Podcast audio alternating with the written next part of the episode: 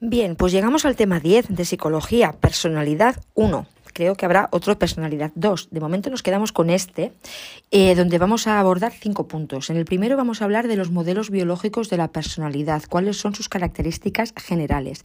En segundo lugar hablaremos del estudio genético y evolucionista de la personalidad. Vamos a ver los modelos factoriales de la personalidad y sus características generales. En el punto 4 trataremos los modelos de Eisen, Cattell y el modelo pentafactorial de la personalidad, los cinco grandes. Y para terminar, en el punto 5 hablaremos de las aportaciones y limitaciones de estos modelos.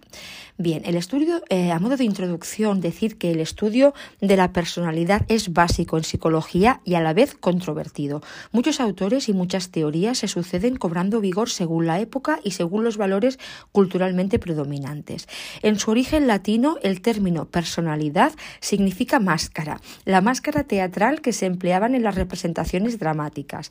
Ampliando el concepto un poco más, podemos decir que tiene cuatro sentidos. El primero como estímulo, aquello que uno aparenta ante los demás, pero que no lo es. El segundo como rol, un papel desempeñado en la vida, como el papel asignado al actor. El tercero como estatus, la dignidad y distinción humanas que muestra la persona. Y como cualidad, es decir, un conjunto de cualidades distintivas que capacitan al individuo es decir, sus aptitudes y características que le permiten representar ese papel. Desde el punto de vista de la psicología científica de la personalidad, es a este cuarto sentido al que se hace referencia, al conjunto de cualidades distintivas que capacitan al individuo, es decir, sus aptitudes y características que le permiten representar ese papel. Un intento adecuado de definición nos lo proporciona Vicente Pelechado al destacar, más que una definición universal, unas notas comunes de todas las definiciones de personalidad, que son las siguientes. Estabilidad conductual aparece cuando la conducta del sujeto persiste a lo largo del tiempo. Se puede observar la misma reacción en situaciones separadas temporalmente. La segunda es la consistencia conductual, que aparece cuando la conducta del sujeto es similar en situaciones de distinta naturaleza. La internalidad. La personalidad es de carácter interno, no siendo susceptible de observación ni de evaluación directa. Y las diferencias individuales. Se pone el énfasis en los elementos distintivos de los sujetos, permitiendo que una conducta de una persona sea diferente a la de otras personas en situaciones similares aunque todo ello podría concretarse en las dos caras del concepto de persona, que ya en 1937 estableció Gordon Allport. La primera, una hace referencia a lo que el individuo ofrece al exterior y la segunda, la otra, hace referencia a lo íntimo, lo interior y específico del individuo. Estas serían las dos caras del concepto de persona que estableció Alport una cara que se refiere a lo que el individuo ofrece al exterior y la otra cara que hace referencia a lo íntimo y específico del individuo. Y dicho aún de forma más simple, siguiendo a Fernández Tres Palacios, la personalidad es la manera de ser con la que se expresa la manera de pensar, la manera de sentir y la manera de actuar de una persona durante todos los días y en todas las ocasiones indicando con ello que una persona tiene una manera congruente de actuar a través del tiempo y en situaciones diferentes. Esta forma de entender la personalidad es muy útil porque nos permite hacer predicciones sobre el comportamiento y nos permite distinguir entre varias personas y a la vez elegir entre ellas. Ahora bien, ¿cómo se estudia esta manera de ser? Pues siguiendo a José Bermúdez, grosso modo, se puede clasificar el estudio de la personalidad en tres enfoques, que son precisamente los que nos preguntan en este tema y en el siguiente. El enfoque personalista, el cual defiende que la personalidad se debe a algo interior de la persona, a las características del sujeto el enfoque situacionista, el cual defiende que la persona se debe a variables situacionales, encontrando que diferentes situaciones hacen que el individuo adquiera y ponga en juego unos hábitos u otros. Y el enfoque interaccionista el cual defiende que la personalidad se debe a la interacción de características internas del sujeto con las situaciones. En este tema nos vamos a centrar solo en el enfoque personalista. Así que vamos a ver los modelos biológicos de la personalidad, cuáles son sus características generales. Los modelos biológicos de la personalidad los ubicamos dentro del enfoque personalista, como hemos dicho, el cual centra su aportación en la preponderancia de los elementos inherentes a la persona. Primero, la naturaleza biológica y después, derivado de ella, los rasgos físicos y conductuales que definen una determinada personalidad. En anteriores denominaciones de esta parcela era común encontrarse el término factorial biológico, con el que nos situábamos en la génesis del estudio de la persona, es decir, la biología, y en el método más utilizado en este campo, el análisis factorial. Como ejemplo que aunaba ambos aspectos aparecía la teoría de Eysenck, obtenida mediante el análisis factorial y radicaba en unos componentes fisiológicos y la defensa de elementos genéticos. De hecho, los modelos biológicos de la personalidad se han identificado con la corriente constitucionalista, distinguiendo en ella el aporte clásico de Hipócrates y Galeno y los constitucionalistas del siglo XX Kretschmer y Sheldon, a quienes no aludiremos ya por haberse superado esta etapa. Actualmente, siguiendo las aportaciones de Randy Larsen y David Bose, el estudio de la personalidad podemos abordarlo en varios dominios. El disposicional, que sería de los rasgos, el biológico, el intrapsíquico, etc. De acuerdo con estos autores, el dominio biológico de la personalidad viene marcado por el enfoque genético, por el enfoque fisiológico y por el enfoque evolutivo. Este planteamiento genético, fisiológico y evolutivo mm, dentro del dominio biológico es el adecuado para los epígrafes que nos pide el tema. Abordando ahora solamente las características generales de los modelos biológicos de la personalidad, de acuerdo con esta última línea de investigación, podemos cifrarlas grosso modo en tres.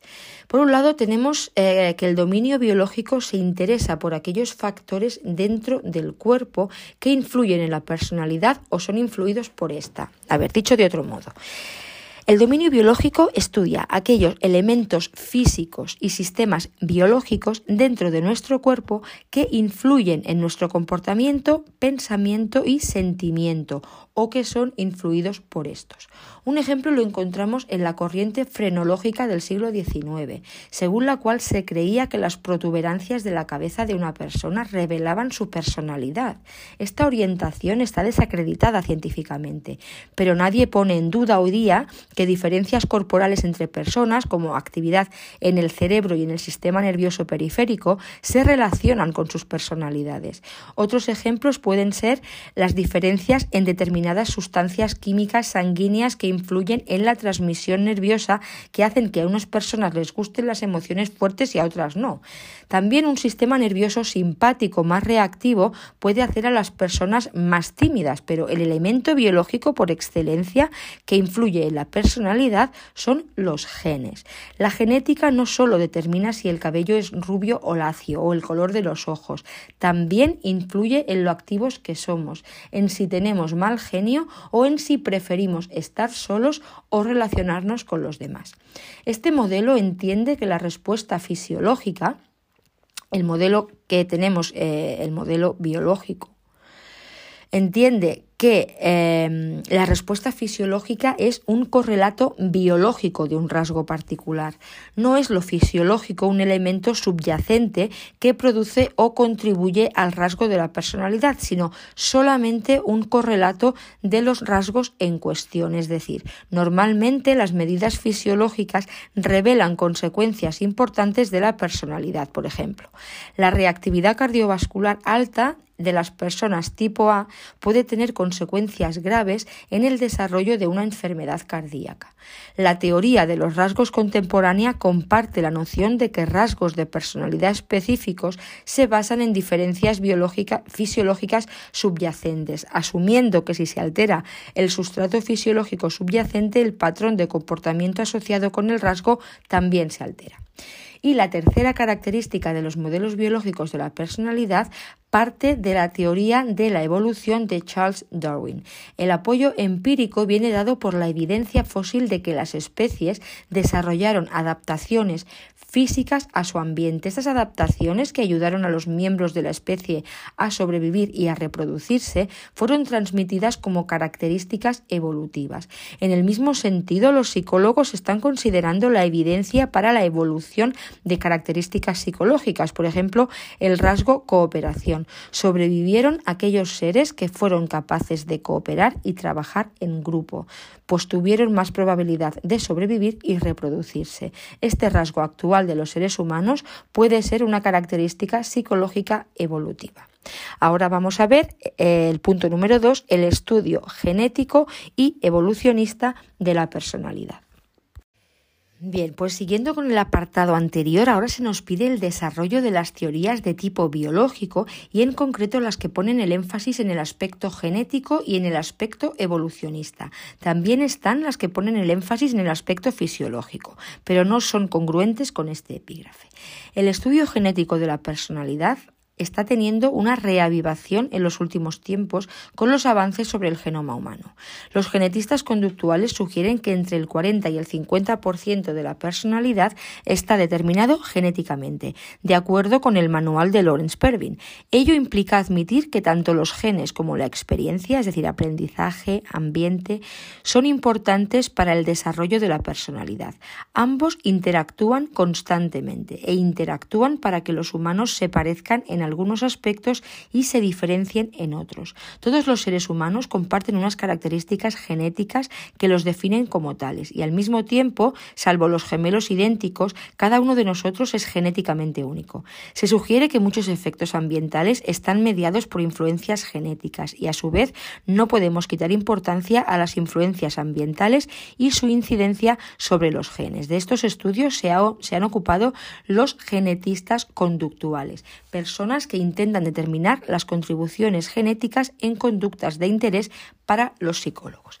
A estas conclusiones se han llegado por cuatro métodos de investigación. La primera es la crianza selectiva o selección artificial. Se trata de la selección de las características deseadas, siempre que estén bajo la influencia de la herencia, obviamente, como el color del pelo, la fuerza física, la docilidad, y cruzarlas con quienes también tienen las características deseadas según quien selecciona. Es algo que en la cría de perros y de caballos se hace con regularidad, pero que en los seres humanos encuentra mucha resistencia de tipo ético. En los animales se han seleccionado características no solo físicas, piel arrugada, largo de las orejas, sino también rasgos de personalidad, agresividad, sociabilidad, etc. El segundo método de investigación son los estudios familiares. En estos estudios se correlaciona el grado de superposición genética entre miembros de una familia con el grado de semejanza de la personalidad. Se sabe que los padres no correlacionan entre sí desde el punto de vista genético, pero cada progenitor comparte con sus hijos el 50% de sus genes. Los hermanos comparten el 50% de genes de promedio. Los abuelos y nietos comparte el 25% y los primos en primer grado el 12,5%. Se comprueba cómo los hijos y los sobrinos guardan parecido, unos más otros menos, con sus progenitores y con los hermanos de sus padres respectivamente. Los estudios con gemelos son otro, otro método. Son estudios con gemelos idénticos que comparten el 100% de sus genes frente al 50% antes citado y especialmente con gemelos criados separados, encontrando sorprendentemente que aún no conociéndose comparten muchos hábitos conductuales. Les gustan los mismos programas de televisión, tienen el gusto por los mismos animales, etc. Frente a estos gemelos, los monocigóticos, que nacen de un solo óvulo, están los gemelos dicigóticos, provienen de dos óvulos y fueron fertilizados por llamados gemelos fraternos. Estos solo comparten el 50% de sus genes, como los hermanos regulares en embarazos sucesivos. También se han hecho estudios de adopción. Se indica que es el método genético conductual más poderoso. En estos estudios se pueden examinar las correlaciones entre los niños adoptados y sus padres adoptivos, con quienes no comparten genes. Si se encuentra correlación positiva entre niños adoptados y padres adoptivos, entonces tenemos evidencia de las influencias ambientales en los rasgos de la personalidad. Y con estos métodos, ¿cuáles son los hallazgos de la investigación de la genética conductual? Pues podemos sintetizarlos en los siguientes, según Larsen y Bosch. Primero, en los rasgos de personalidad se han estudiado sobre todo la extraversión y el neuroticismo. Para la extraversión, en estudios con gemelos idénticos se encontraron correlaciones de 0,51 y con gemelos fraternos de 0,21. Para el neuroticismo, la correlación es de 0,50 y 0,32 respectivamente. En segundo lugar, en las actitudes y preferencias se ha estudiado cuán estables se manifiestan a lo largo de la vida. Es conocido el estudio de gemelos idénticos de Minnesota, donde se estableció una heredabilidad de las actitudes y las preferencias del 0,63 de los valores conservadores, es decir, tradicionalismo. Estas actitudes conservadoras también se han encontrado significativas en estudios de adopción. Se concluye que los gemelos idénticos se parecen mucho aunque se les críe aparte. El alcoholismo y el tabaquismo, en tercer lugar, se consideran manifestaciones conductuales que aparecen correlacionadas con evidencia de heredabilidad, especialmente cuando hablamos de consumos abusivos, alcoholismo y tabaquismo. Otros resultados a destacar son los trastornos de conducta. La corriente genética ha aportado mucho conocimiento sobre la herencia de patologías. Durante muchos años el estudio de trastornos se ha centrado en la esquizofrenia y el trastorno bipolar o maníaco depresivo. La esquizofrenia se caracteriza por desorientación, confusión, perturbaciones cognitivas y separación de la realidad. El trastorno bipolar se caracteriza por depresiones graves alternadas con episodios maníacos de conducta eufórica hiperactiva, afectada y grandilocuente, acompañado por un torrente de ideas. A menudo también viene acompañado por un elevado estado de ánimo que se convierte en irritabilidad si no se cumplen los deseos de la persona. Gottman y Shields estudiaron en el 72 la influencia genética en la esquizofrenia. Compararon el estado psiquiátrico de sujetos esquizofrénicos con sus correspondientes hermanos gemelos sanos. La similitud de diagnósticos concordaba en un 50% en el caso de los gemelos monocigóticos y en un 9% en el caso de los dicigóticos. Además, encontraron una relación entre la gravedad del caso de esquizofrenia y la probabilidad de que el gemelo sano también la sufriera. Muchos otros estudios han corroborado la influencia genética en la esquizofrenia. Sin embargo, es posible tener la disposición genética a desarrollar la enfermedad, pero no llegar a desarrollarla, ya que también depende del ambiente. Los estudios de gemelos indican la misma concordancia para el trastorno bipolar. Además, se han vinculado a un gen dominante y específico en el cromosoma 11 de un pequeño grupo de familias Amish, pero otros experimentos no han mostrado la misma relación, de modo que ese gen no puede ser la causa universal del trastorno bipolar. Barash, desde el punto de vista de la sociobiología, propone que las dificultades de la vida humana se deben a una discordancia entre los dos tipos de evolución que experimentamos. Por un lado, nos afecta la evolución biológica que hemos experimentado desde hace milenios y por otro, la rápida evolución cultural.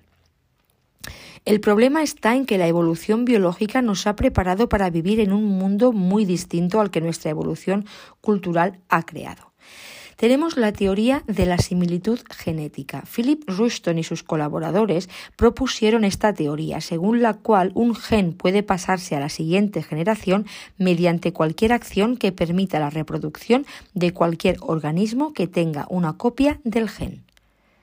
Teoría de la similitud genética.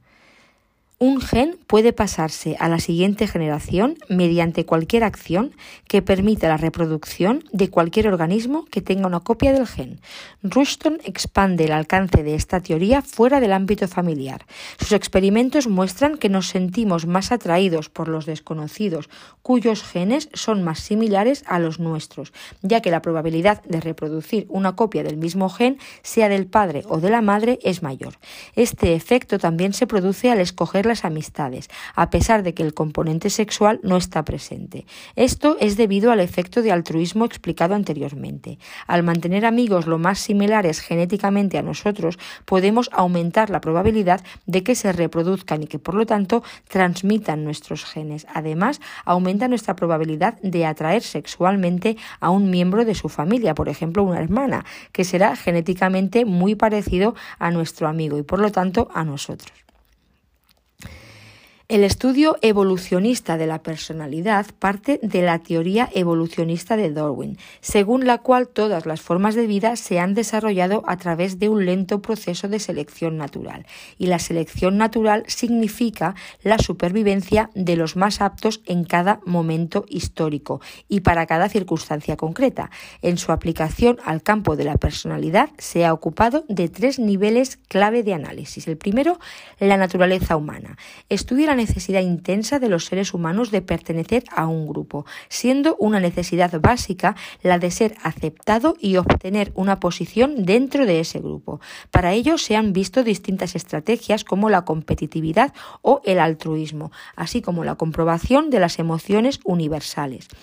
En segundo lugar, las diferencias sexuales. Se ha estudiado estas diferencias entre los sexos, en concreto en la agresión, los celos, el deseo de variedad sexual y las preferencias de pareja.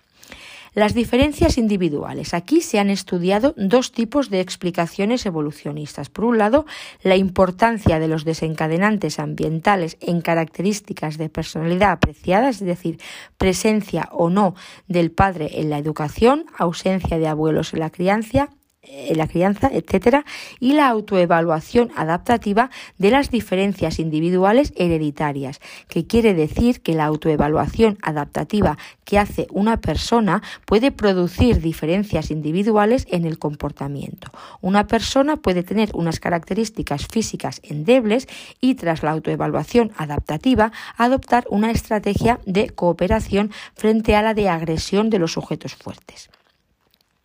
Este estudio evolucionista de la personalidad ha partido de tres premisas. La primera es que las adaptaciones están diseñadas para resolver problemas específicos como alimento, apareamiento. Segunda, las adaptaciones son muy numerosas debido a la cantidad de problemas que ha de afrontar el ser humano, muchas fuentes de alimento, muchas parejas, etc. Y tercera, las adaptaciones son funcionales, es decir, se consigue saciar el hambre y se consigue perpetuar la especie. Recientemente la teoría de los cinco grandes ha empezado a examinarse desde una óptica evolucionista, entendiendo esos grandes factores dentro del marco evolutivo. Para ello se preguntaban de manera sencilla cuáles son las diferencias individuales con más consecuencias adaptativas y respondían lo siguiente. Primero, para el ascenso social los extravertidos. Segundo, para la cooperación, los que puntúen en afabilidad. Tercero, para la honestidad y la laboriosidad, los responsables.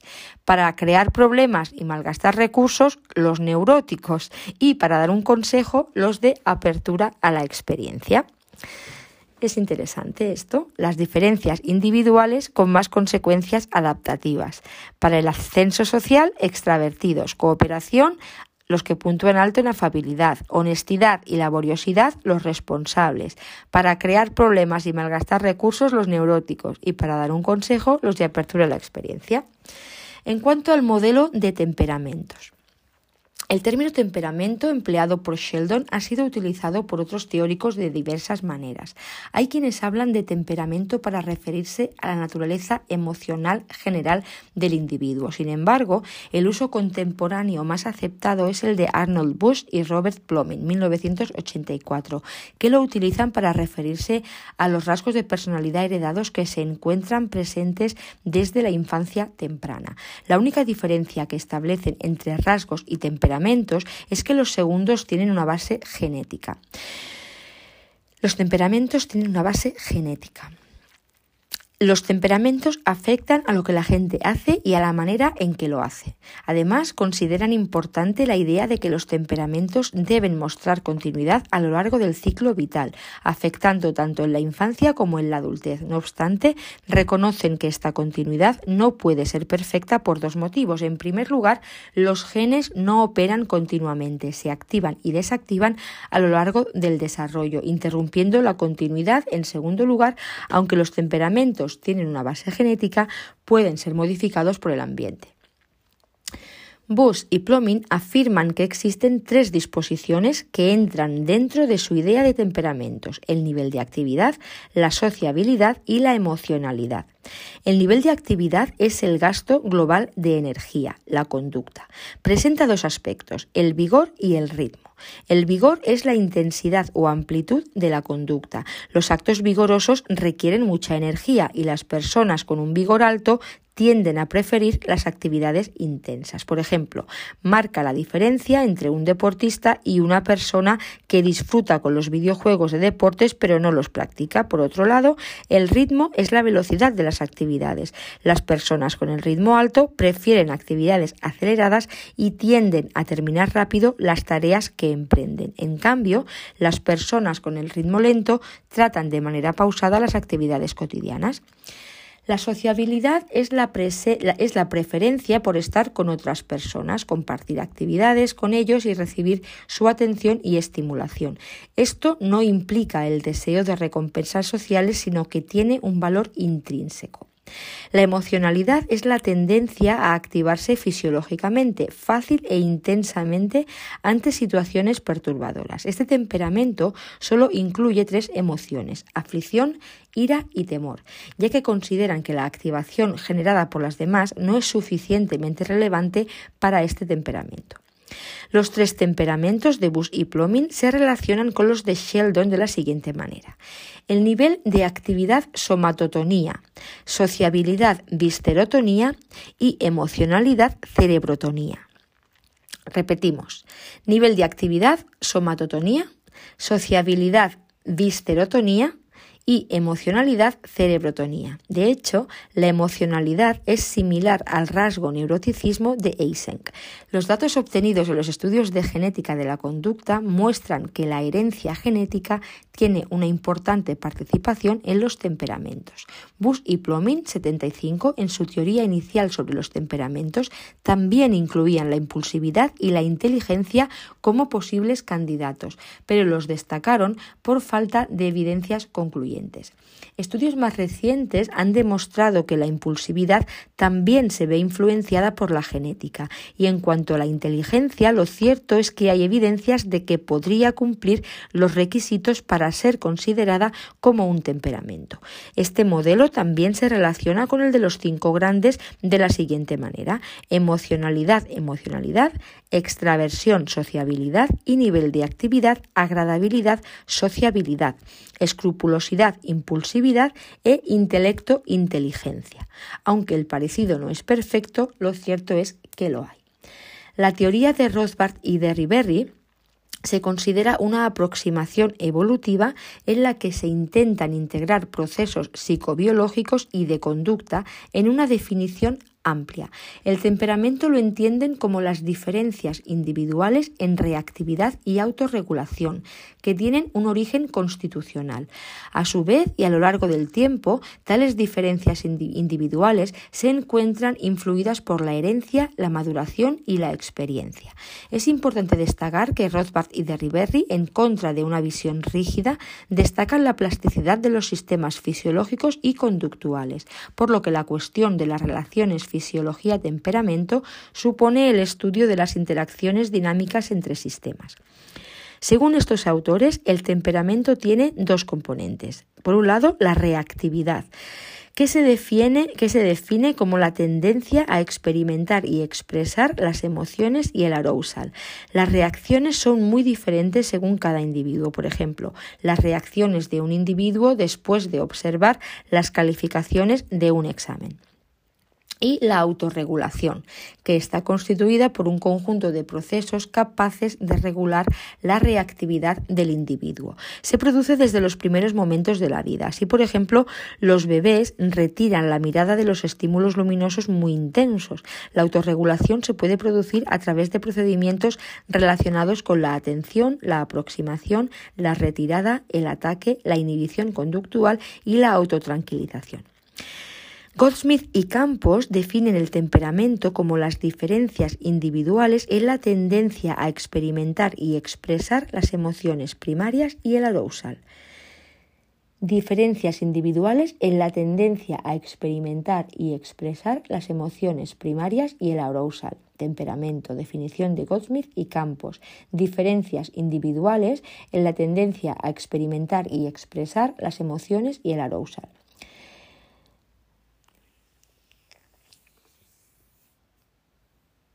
En consecuencia, el temperamento es de naturaleza emocional, vinculado a las emociones de origen biológico y con funciones adaptativas como especie. Estos autores consideran como temperamentales el malestar, el miedo, la alegría, el interés y el placer. Según ellos, entre las dimensiones temperamentales hay que incluir también el nivel de actividad motora, ya que refleja en parte el nivel de activación emocional, aunque no esté recogido en las emociones primarias. Para Goldsmith y Campos, el temperamento es un constructo en el que existen diferencias individuales con cierto grado de estabilidad, con parámetros relativos a intensidad, temporalidad y diferenciándose las disposiciones temperamentales de los estados afectivos. Y hasta aquí el punto 2. Vamos a ver ahora, vamos a pasar ahora al punto 3, modelos factoriales de la personalidad. ¿Cuáles son sus características generales? Bien, hemos hablado de los distintos dominios que existen para estudiar la personalidad. Este epígrafe se refiere al dominio disposicional o de los rasgos de Larsen y Bush. Esta perspectiva se interesa por aquellos aspectos de la personalidad que son estables a lo largo del tiempo y relativamente consistentes a lo largo de las situaciones. Se utiliza el término disposición o rasgo para referirse a una tendencia inherente a comportarse de una manera específica o a una, o a una predilección por hacer esto en vez de aquello. Esta perspectiva pone énfasis en la medición en la utilización de técnicas cuantitativas para medir y estudiar los rasgos de la personalidad.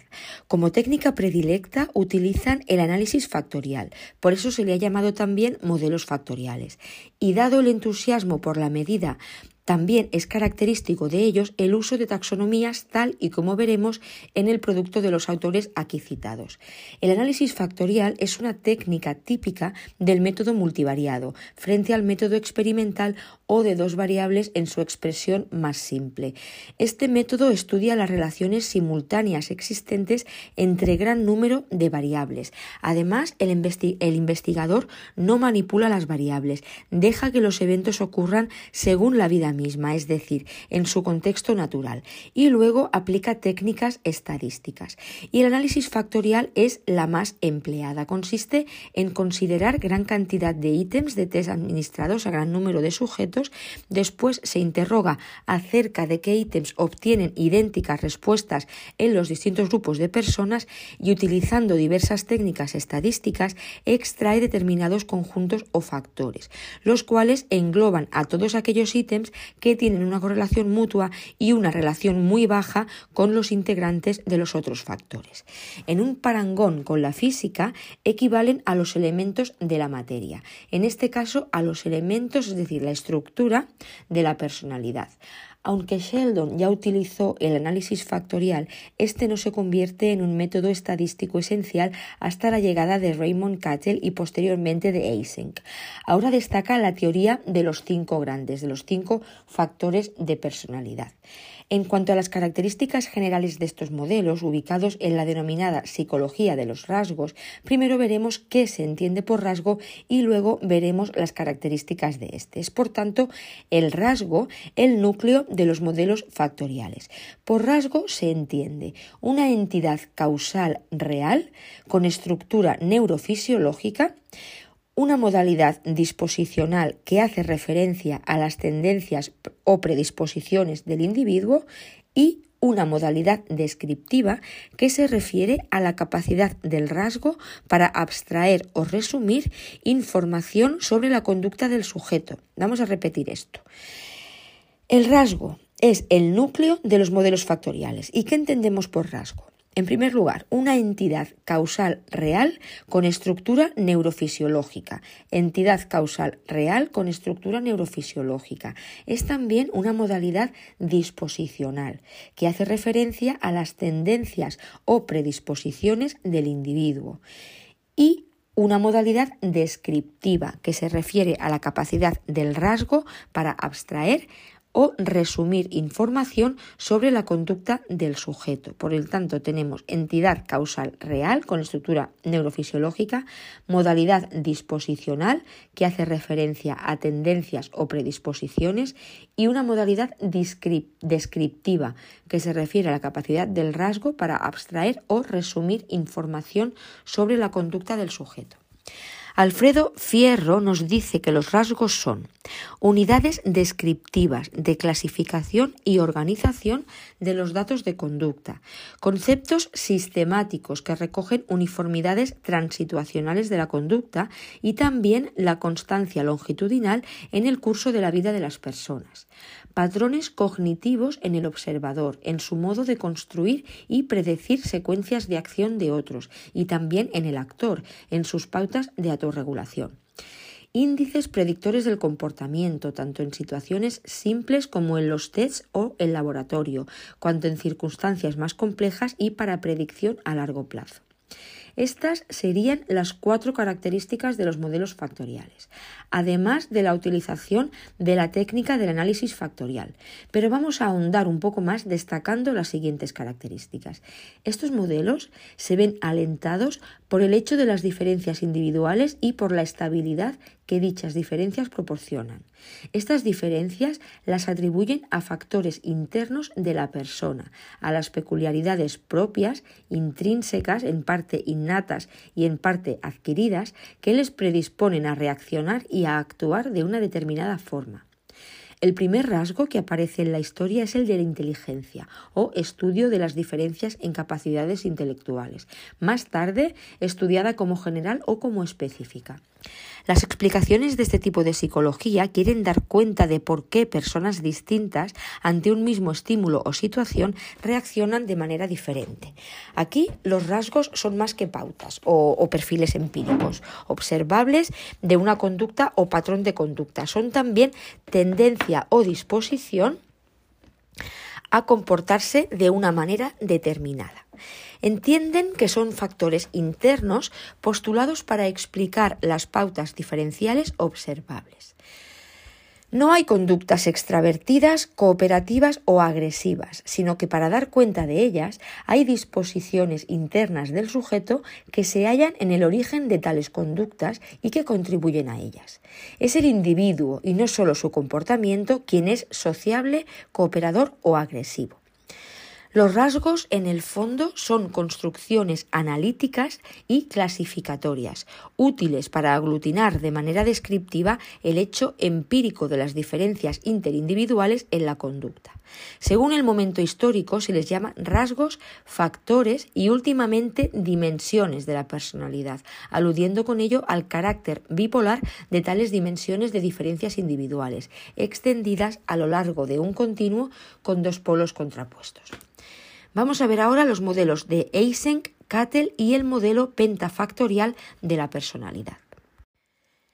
El modelo de personalidad más importante parece ser el de Hans Eysenck, tanto por el nivel de investigación generado como por el grado de polémica que sus afirmaciones han implicado. Más tarde, Gray reformuló la fundamentación fisiológica que inicialmente propuso. Eysenck nació el 4 de marzo de 1916 en Berlín.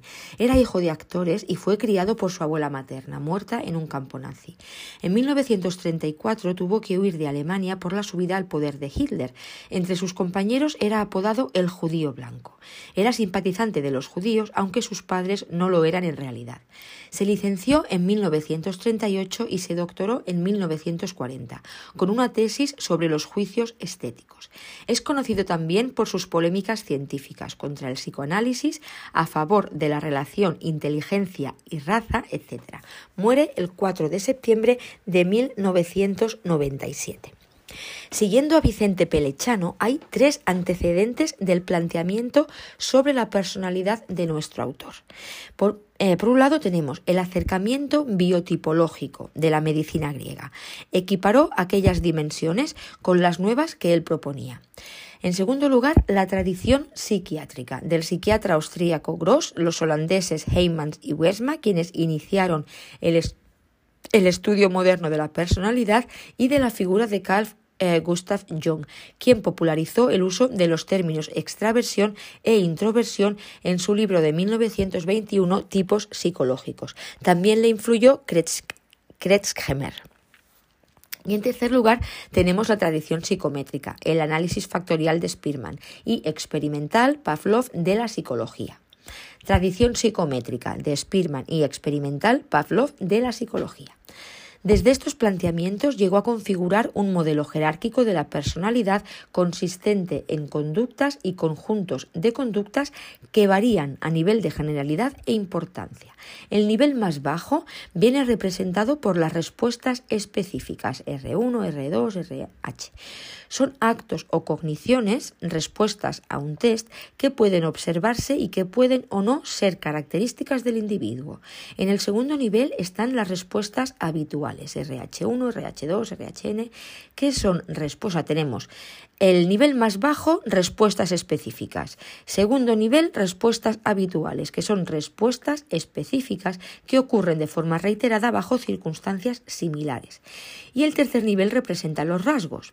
Según la definición dada antes, que pueden ser la sociabilidad, la irritabilidad, la impulsividad, etc. Son constructos teóricos que se basan en las intercorrelaciones de respuestas habituales. Este nivel se corresponde con lo que en el análisis factorial se denomina factores de primer orden. En el cuarto nivel tenemos la organización de los rasgos en un tipo general. Se establecen a partir de la correlación significativa entre rasgos. En el análisis factorial los tipos serían los factores de segundo orden. En concreto, la teoría de Eysenck propone tres tipos psicológicos cuyos rasgos se citan a continuación. El primero, extraversión, introversión. Sus rasgos son sociable, vital, activo, asertivo, buscador de sensaciones, despreocupado, dominante, osado. Segundo, neuroticismo, estabilidad emocional. Sus rasgos son ansioso, deprimido, sentimientos de culpa, baja autoestima, tenso, irracional, tímido, triste, emocional.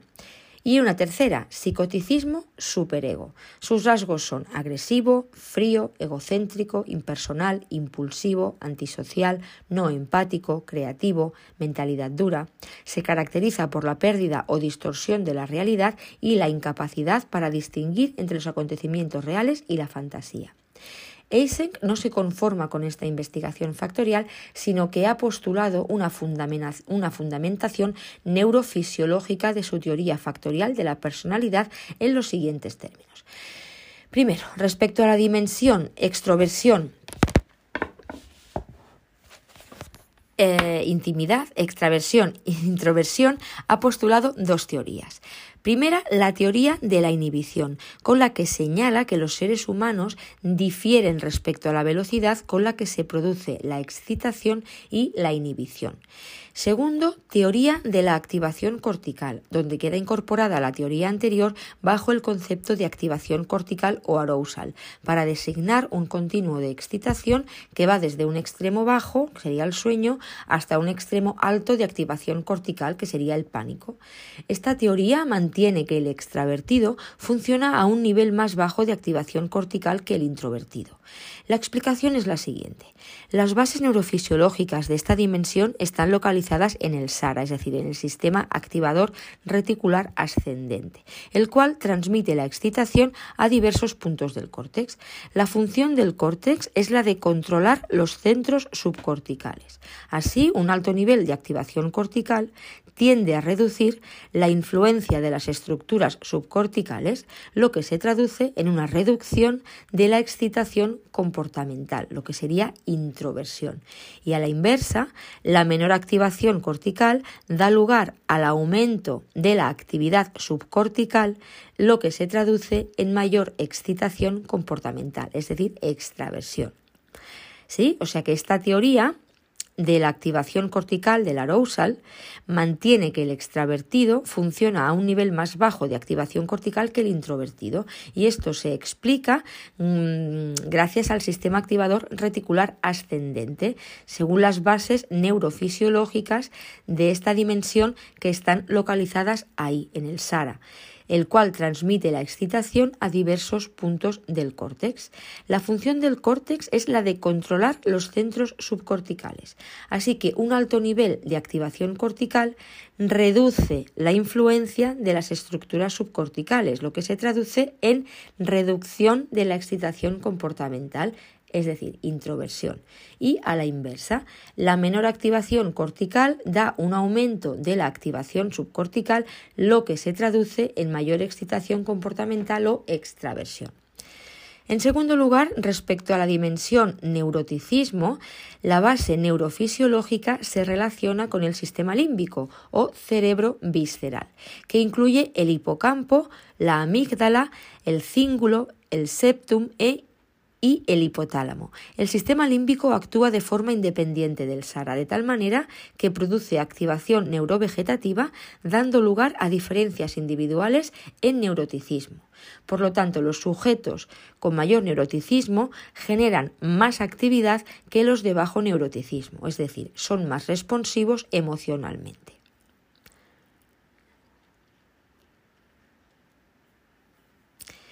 Respecto a la dimensión P de, psicosis, las investigaciones no proporcionan ninguna estructura fisiológica considerándose como un factor general de vulnerabilidad inespecífica del sujeto. La teoría de Eysenck ha sido sometida a revisiones y enmiendas por parte de Gray Klarich y Zuckerman, quienes van a potenciar las medidas fisiológicas para el estudio de la personalidad. En lo que respecta a Jeffrey Gray, este autor propone una teoría psicofisiológica de la personalidad sobre el sustrato biológico de la misma. Gray propone diferentes sistemas fisiológicos asociados a las dimensiones de personalidad. Tenemos así, por un lado, el sistema de activación conductual, el VAS, donde están implicadas tanto estructuras del sistema nervioso central como del sistema nervioso autónomo, y cuya función es activar conductas de aproximación a señales de recompensa. Se relaciona con las características de la extraversión, tales como impulsividad, búsqueda de sensaciones o estimulación y afectos positivos. En segundo lugar tenemos el sistema de inhibición conductual BIS, asociado al sistema septohipocampal responsable de las características de inhibición ante señales de castigo. Se relaciona con las dimensiones de ansiedad, neuroticismo y afectos negativos. Y en tercer lugar tenemos el sistema adrenocortical, relacionado con la agresión y la hostilidad y con la responsabilidad y la afabilidad del modelo de los cinco grandes. De ello se puede deducir fácilmente cómo para Gray los introvertidos son más susceptibles al castigo, mientras que los extravertidos son más sensibles a las recompensas, lo cual está en consonancia con lo defendido por Eysenck sobre las causas de la psicopatía y de los desórdenes afectivos. Eysenck postulaba las diferencias de condicionabilidad en las personas como responsables de los condicionamientos anormales. Por un lado, los introvertidos tienen a las obsesiones y fobias por la fácil condicionabilidad. Hay excitación en el cortes y los extravertidos tienden a la psicopatía y a los histerismos por la falta en la condicionabilidad, es decir, hay poca excitación cortical. El segundo gran autor de la tradición factorial es Cattell. En la teoría de la personalidad de Raymond Cattell destacaremos dos elementos. Por un lado, los tres tipos de datos que considera relevantes para el estudio de la personalidad. Datos L de life o datos de vida que se refieren a acciones e informaciones contrastables en la vida cotidiana.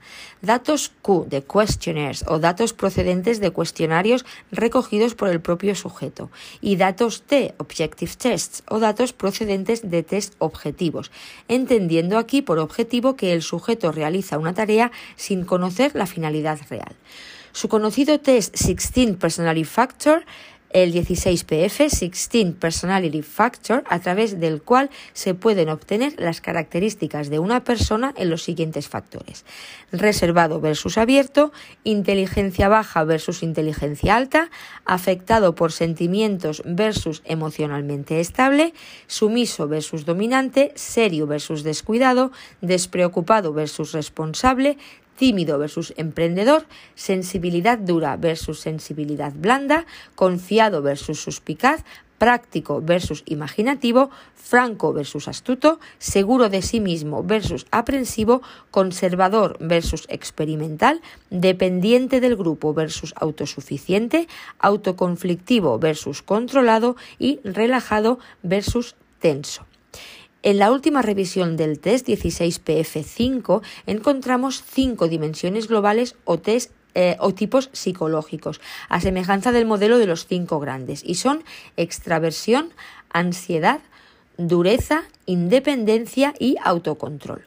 En cuanto al modelo de personalidad de los cinco grandes, según la formulación de Paul T. Costa Jr. y Robert McGree, o Macrae, esta queda constituida por cinco factores que pueden variar desde valores bajos a valores altos y son neuroticismo, donde entra ansiedad, hostilidad, depresión, desconcierto, impulsividad, extraversión, donde estaría en la calidez, el gregarismo, aserción, actividad, emociones positivas, la apertura a la experiencia, donde encontraríamos la fantasía, la estética, sentimientos, ideas, valores, afabilidad, donde encontraríamos la confianza, franqueza, cordialidad, comprensión, ternura, y la responsabilidad, donde entra la competencia, la autoestima, el sentido del deber, orientación al logro, orden, autodisciplina, deliberación. Este modelo ha partido de una estrategia que ha combinado el enfoque léxico y el enfoque estadístico. Decimos léxico porque para encontrar los factores se basaron en la revisión laboriosa del diccionario de la lengua inglesa y en el análisis del lenguaje natural utilizado por los ciudadanos, lo cual les llevó a postular la hipótesis léxica fundamental. Las diferencias individuales más importantes se codifican lingüísticamente de igual manera en las diversas culturas. La variedad de diferencias individuales es casi ilimitada, pero muchas de estas diferencias son insignificantes. En las interacciones diarias que la gente tiene con los demás y han permanecido ampliamente inadvertidas, destacándose por el contrario un acuerdo a través de las distintas culturas y las distintas lenguas respecto a lo que vienen a categorizarse como los cinco factores. Como instrumento destacado para este tipo de evaluación tenemos el NEOPR, Neuroticism Extraversion Openness, Personality Inventory Revised, el NEO-PR, eh, Neuroticism, Extraversion, Openness, Personality Inventory Revised, de Costa y McCrae, 1992. Y llegamos al último punto del tema, el número 5, donde vamos a hablar de las aportaciones y limitaciones de estos modelos. Bien, pues ya ha quedado indicada la importancia de los modelos factorialistas de la personalidad, porque han supuesto un avance respecto a los meramente constitucionalistas y porque han utilizado una amplia base metodológica. Estas teorías ofrecen taxonomías que permiten organizar la personalidad de forma coherente, pero las taxonomías por sí solas no permiten explicar ni predecir la conducta, dos funciones muy importantes de las teorías. Tienen la ventaja de la base empírica, pero carecen de la valoración clínica. Las aportaciones, más detenidamente, podemos concretarlas en lo siguiente. Han supuesto una flexibilización de los postulados biotipológicos, aun cuando sigan manteniendo factores causales internos. Han proporcionado, en el caso de Eysenck y seguidores, la búsqueda de un sustrato explicativo con el que llenar la caja negra del comportamiento humano, llegando a identificar zonas cerebrales.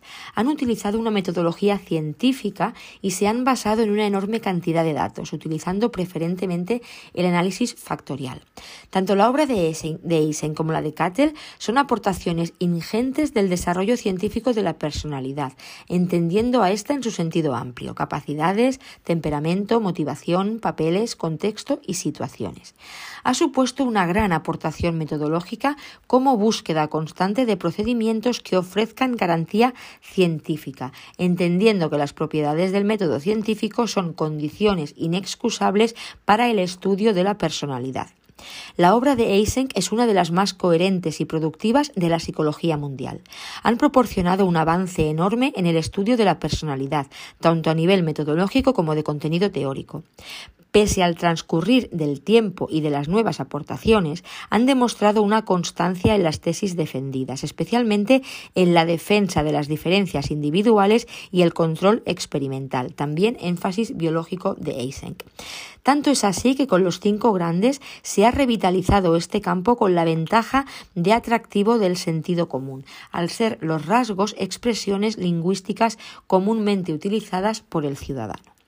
En cuanto a las limitaciones, tomándolas de Pelechano, hemos de destacar en relación con Eysenck en el nivel epistemológico se ha dicho que es un modelo naturalista, muy útil para la investigación y la claridad de leyes, pero no es verdad su pretendida neutralidad axiológica o positivista. Confunde frecuencia y normalidad, y lo complejo se analiza desde lo simple y no desde lo complejo, que sería lo suyo. En el nivel conceptual, la personalidad se asimila a invariante, centrándose en una, clase, en una base biológica y genética que no ha encontrado base empírica, y además sus tres dimensiones de personalidad tampoco aparecen independientes. En el nivel metodológico, el problema se sitúa no en determinar cuántas dimensiones tiene la personalidad, que son tres, sino cuáles y el nivel de organización y o lugar ocupado. En cuanto a Cattell, se han formulado las siguientes críticas. En primer lugar, presenta endeble base empírica. No es que no tenga datos, sino que en su interpretación va más allá y no ha sido posible contrastar su ambición teórica. La terminología utilizada en el 16PF no ha sido acogida por la comunidad profesional, aunque él la creó con la intención de dejar clara la diferencia entre el opinador de la calle y el psicólogo científico. La idea de aislar una estructura personal no tiene apoyo necesario, al contrario, se destaca la importancia de lo cultural, lo social y lo histórico. Los factores del 16PF no son independientes entre sí, no son, por tanto, elementos puros y científicamente potentes. Tendrían un mayor poder predictivo si fueran dimensiones independientes. De un modo general, Hernández López ha señalado las siguientes aportaciones para estos modelos. Primero, la reducción parsimoniosa tendente a la sencillez y claridad de términos aplicables a las personas y a su personalidad. Ha reducido a unos cuantos términos de los muchos que tienen una lengua las descripciones de la personalidad. En segundo lugar, el consenso, al menos lingüístico, acerca de los vocablos que hacen referencia a características de las personas. Hay acuerdo implícito y a veces explícito sobre lo que significan términos como extraversión, lugar de control, estabilidad emocional. En tercer lugar, nos dice eh, que la ampliación de métodos rigurosos han contribuido a la cientificidad de la psicología de la personalidad con la utilización de las técnicas multivariadas. Y en cuarto lugar, la aportación de una base descriptiva necesaria para acometer la tarea de la explicación y predicción del comportamiento humano, aunque sea en términos probabilísticos. Y como limitaciones generales podemos señalar que los rasgos son dimensiones descriptivas, tratan de delinear las características de la personalidad, pero no intentan explicar las causas y sabemos que estas son muy importantes en todo estudio. Nos dicen cómo son las personas, pero muy poco acerca de por qué son como son.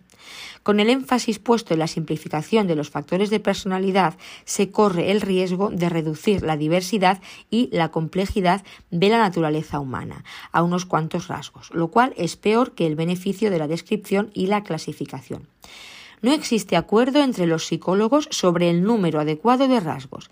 Recordemos los tres de Eysen, los 16 de Cattell, los 5 de la teoría pentafactorial, etc.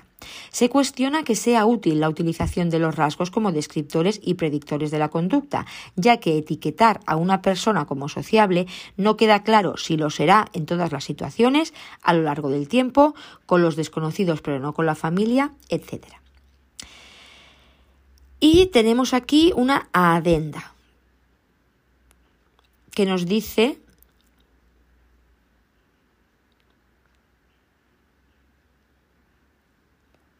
Vamos a ver esta adenda que nos dice. En cuanto al aporte clásico, citaremos la teoría de, los las anomalías somatotípicas. Desde siempre se buscó el asiento de la personalidad a través de la conducta y de la apariencia de la persona. Ambas proporcionan los signos externos a partir de los cuales se pueden inferir los elementos internos de la personalidad. Una de las primeras clasificaciones de las personas corresponde a Hipócrates, quien distinguió cuatro tipos de temperamento entre el año 450 y el 350 a.C. Más tarde recogidos y ampliados por Galeno del 129 al 198 después de Cristo. El concepto central es la regulación de los procesos corporales mediante el equilibrio de cuatro humores o fluidos: la sangre fabricada en el corazón, la bilis amarilla producida por el hígado, la bilis negra creada por el bazo y la flema debida al cerebro. Del adecuado equilibrio de estos cuatro humores dependerá la salud física y mental. A su vez, cada humor se asocia a uno de los cuatro elementos que se creían eran los elementos básicos con, con los que estaba hecho el mundo.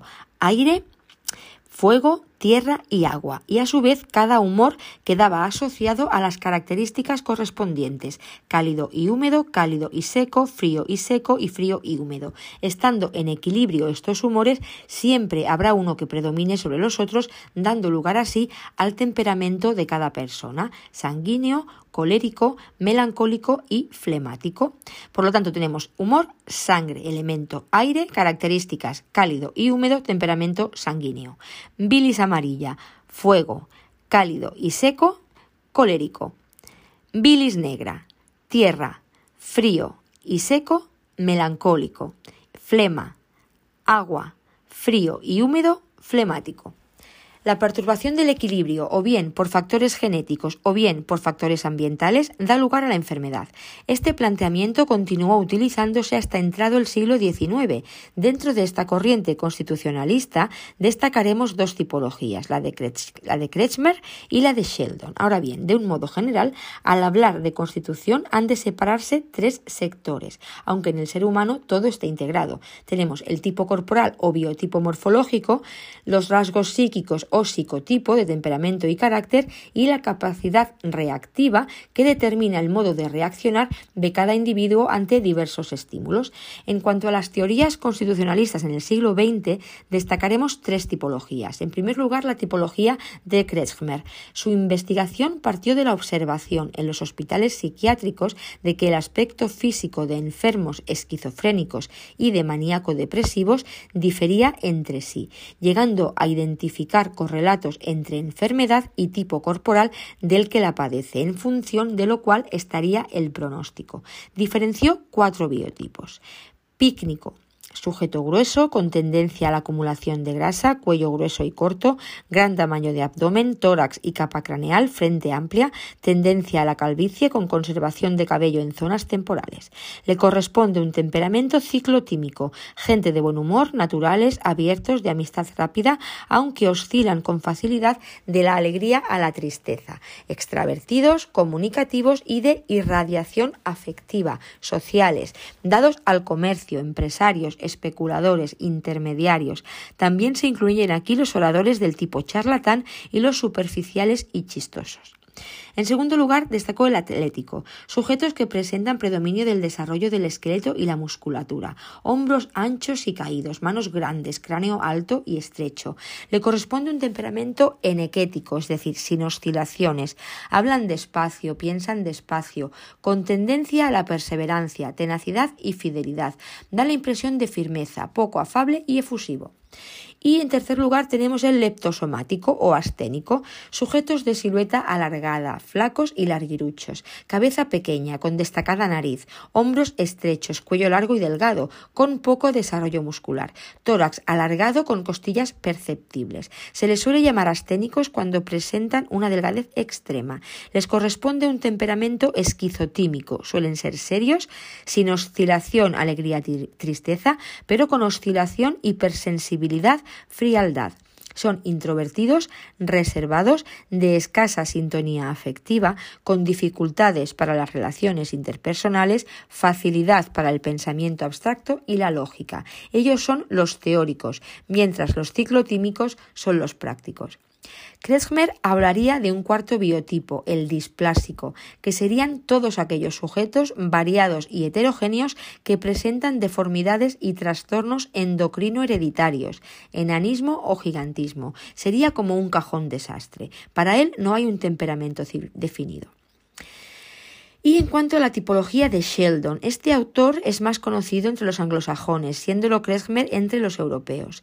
En sus estudios utilizó el análisis factorial, dándole con ello una base matemática y estadística mayor que los demás modelos. Igual que el autor anterior, también empareja cada tipo somático con un tipo psíquico y distingue el endomorfo, sujetos en los que dominan los órganos de la digestión en relación a los tejidos de origen embrionario endodérmico. Les corresponde un temperamento viscerotónico, dado a los placeres de la mesa, muy sociable, ceremonioso y con respeto a los formalismos sociales, abierto y expresivo. Después tenemos el mesomorfo. sujetos en los que domina la musculatura, el esqueleto y el tejido conjuntivo, en relación a los tejidos de origen embrionario mesodérmico. Les corresponde un temperamento somatotónico, muestra anhelo de poderío, agresivo, competitivo, resistente y duro, ama la actividad y el triunfo, con instinto sexual, vigoroso y sin inhibiciones y el ectomorfo, que son sujetos que presentan el sistema nervioso más desarrollado proporcionalmente, con los sistemas sensoriales expuestos y predominio de los tejidos de origen embrionario ectodérmico. Les corresponde un temperamento cerebrotrónico, es decir, un sujeto crónicamente fatigado, con gran inhibición y ansiedad, tendencia al aislamiento y la soledad, con dificultades en las relaciones interpersonales, intolerancia a los estímulos nocivos. En la actualidad, el interés por estas tipologías ha decaído por completo, obteniéndose mayor aportación explicativa a través de los factores psicológicos y culturales y sociales. Estudios posteriores del matrimonio Glueck y Juan B. Cortés realizados con poblaciones diversas en colegios, reformatorios y prisiones, dan cuenta de un porcentaje más elevado de sujetos del tipo mesomorfo, tanto en delincuentes jóvenes como adultos. Y en tercer lugar tenemos la tipología de Jung, centrada más en los aspectos psicológicos, sobre la base de las dos dimensiones básicas que él estableció y que luego Eysenck popularizó, extraversión e introversión, distinguió cuatro tipos, reflexivos, con predominio del aspecto intelectual, sentimentales, con predominio del sentir y la expansión afectiva, perceptivos con predominio de la percepción e intuitivos con predominio del presentir y actuar rápidamente. Y hasta aquí eh, el tema 10, personalidad 1, decir que tenemos material interesante en los anexos.